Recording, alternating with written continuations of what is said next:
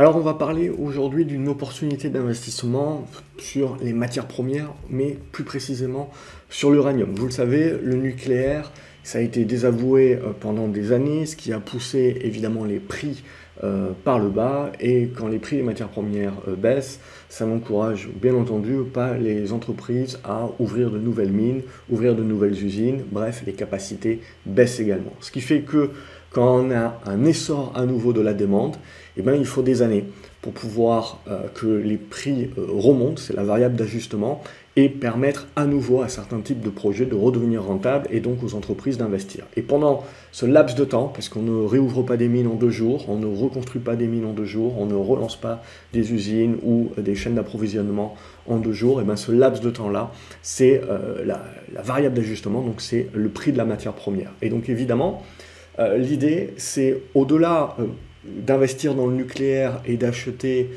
des producteurs euh, d'énergie qui vont euh, maîtriser un parc, c'est pas ça qui va être vraiment intéressant, ou en tout cas pas dans l'absolu, ça ce sont plus des utilities, etc. Donc ça va être intéressant pour un fonds de portefeuille, mais pour aller chercher un petit peu plus la spéculation sur justement l'évolution des prix futurs de l'uranium, on va plus aller chercher directement les extracteurs ou les transformateurs qui sont au début de la chaîne. Euh, ce qui euh, m'intéresse également, c'est qu'il ne faut pas oublier, euh, dans un monde où on ne cesse de parler du vieillissement de la population, du fait qu'on va être de moins en moins nombreux dans les pays occidentaux, c'est ça qu'il faut bien prendre en compte, il ne faut pas sous-estimer que la population mondiale, elle, continue de croître, et elle continue de croître dans un certain nombre de pays qui euh, sont beaucoup moins ESG euh, que nous et qui sont pragmatiques et qui n'ont aucune problématique à faire du renouvelable, certes investir dans le renouvelable, mais également utiliser du charbon, du pétrole, du l'hydrocarbure, des énergies peu chères qui leur permettent de maintenir leur croissance. Donc ne pas sous-estimer également que les émergents continuent d'avoir des populations croissantes, que même si on a en effet des populations euh, décroissantes dans l'Occident à l'avenir, on a quand même des besoins énergétiques qui sont toujours de plus en plus grands, et que donc même si le parc nucléaire en pourcentage de l'énergie globale reste équivalent, il faut quand même construire de nouvelles centrales nucléaires. Il y a quand même ce besoin-là dans le mix énergétique de, un, conserver du nucléaire qui n'a pas été tué ni par Tchernobyl, ni par Fukushima, mais qui a été réduit. Et on le voit politiquement, euh, avec la géopolitique, on est en train de revenir stratégiquement sur de l'indépendance énergétique.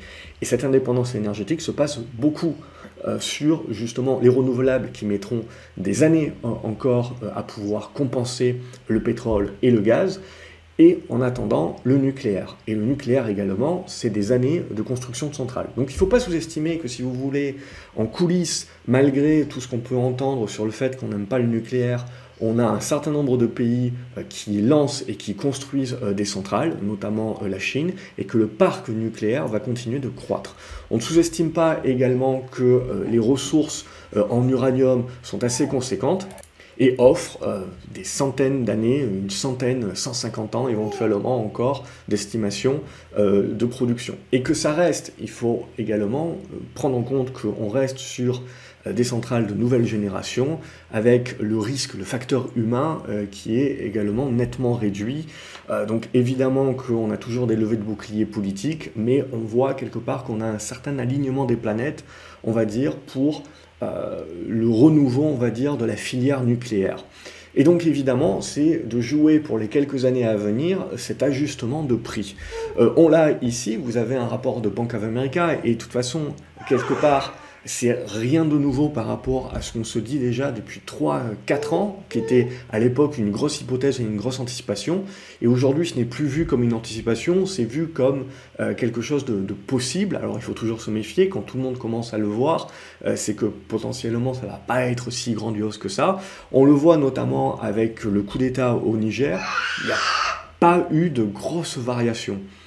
Donc on sait très bien, si vous voulez, que la population des pays émergents va croître, que la classe moyenne euh, va croître également, même si elle décroît dans l'Occident, et donc on a des besoins mondiaux d'énergie, de surplus d'énergie. Et que donc, même si en effet la part du nucléaire ne progresse pas par rapport à déjà l'existant, comme dans le mix énergétique, comme on a euh, de toute façon de plus en plus besoin d'énergie, on a quand même besoin de plus en plus de centrales nucléaires, ne serait-ce que pour conserver euh, la part du nucléaire dans le mix euh, équivalent. Donc ça, évidemment, ça va faire une demande supplémentaire, et comme la majorité des matières premières, le but, en fait, l'idée, c'est de se dire, comme ça fait 20 ans, globalement, qu'on est dans du désinvestissement, parce qu'on a eu un cycle très long de prix bas, eh ben, on se retrouve aujourd'hui avec des compressions, avec des demandes qui augmentent, et une offre qui a du mal à faire et donc un ajustement par la hausse des prix. Donc ça, voilà, ça c'est pour le topo, on va dire, fondamental, et l'idée de se dire, la projection, de se dire qu'on peut avoir une, progression des prix de l'uranium, et donc, in fine, un certain nombre de sociétés également qui en profitent, dont Kazatomprom, qui est le premier producteur mondial, mais qui est au Kazakhstan, et donc il y a toujours une problématique euh, géopolitique, etc. Donc on peut être amené plutôt euh, comme on le voit euh, en Ukraine, avec la guerre en Ukraine, à choisir des intervenants qui pourraient profiter justement de, ce jeu géopolitique et qui favorisent plus euh, des minières qui vont être en Australie, qui vont être en Afrique, en Afrique du Sud notamment, on le voit avec le Niger, c'est pas, pas facile. Et surtout, pour nous, en tant qu'investisseurs, on a une facilité, une simplicité plus à aller chercher des acteurs canadiens des acteurs en, Amérique du Nord, euh, globalement. Après, ces acteurs-là peuvent avoir évidemment un certain nombre de mines qui sont un petit peu partout euh, dans le monde, mais euh, la cotation, elle, va être aux US en dollars, et ça, ça peut simplifier un petit peu nos achats, même par rapport à des actions australiennes aussi qui sont parfois, selon le courtier, un peu plus compliquées à aller chercher. Voilà, donc le seul souci que j'ai avec cette thèse, c'est globalement que de plus en plus de personnes pensent la même chose et que euh, à ce stade-là, elle est toujours, on n'est toujours pas parti. Euh, donc néanmoins, on reste dans des configurations qui sont euh, très intéressantes. On voit sur la partie droite de ce graphique où on voit que éventuellement on peut vraiment déboucher éventuellement euh, la bouteille de champagne si on arrive à déborder cette zone des 23-24 dollars sur l'uranium. On devrait avoir un, essor euh, des prix qui se mettent en place et donc un suivi euh, des, actions. Alors comme je l'ai dit, en gros acteur, vous avez Casatoprom et puis il y a Cameco qui a l'avantage et donc on a Cameco qui pour moi est, la plus intéressante globalement parce qu'elle est assez diversifiée également au-delà de, juste être euh, une pure minière, on va dire. Mais euh, globalement, on voit que la tendance est déjà, euh, est déjà bien partie suite à ce break d'oblique et ce retour. Et comme vous l'entendez, j'ai un assistant aujourd'hui qui est tout à fait d'accord évidemment avec cette analyse très, très pointue. un autre acteur que j'apprécie, mais il faut faire attention parce que l'action est assez volatile, c'est Centrus Energy. alors je vous laisse aller regarder éventuellement le, détail de ces actions, je l'avais déjà fait dans, dans des précédentes vidéos. Euh, mais euh, voilà, je ne vais pas le refaire ici pour regarder la vidéo courte, mais n'hésitez pas à aller regarder ce que chacun de ces acteurs font. Vous verrez qu'ils sont à, différents endroits dans, dans, la chaîne quand même. Après, je vais préférer, je vais préférer des, plus petits acteurs pour la, dimension spéculative et jouer sur le facteur prix.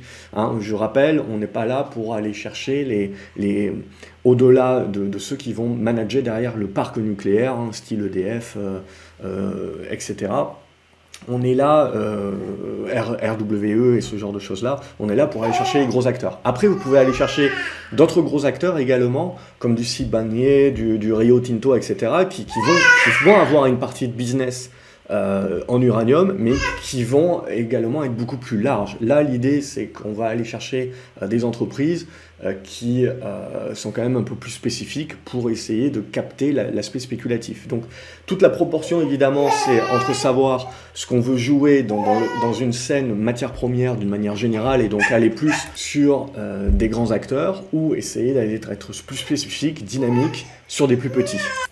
Donc Centrus Energy, voilà, je trouve qu'il y a une bonne configuration qui se met dans le bon sens. Hein, donc on va conserver, vous voyez, cette zone de 37 dollars. Et ce gros morceau-là, à 47-48, qui sera également un gros morceau, on va dire, pour relâcher les chevaux euh, en mode fin 2021. Donc ça se regarde. CGN Mining, je vais la passer, c'est trop petit. Euh, Denison Mines, d'ailleurs, je vais la supprimer.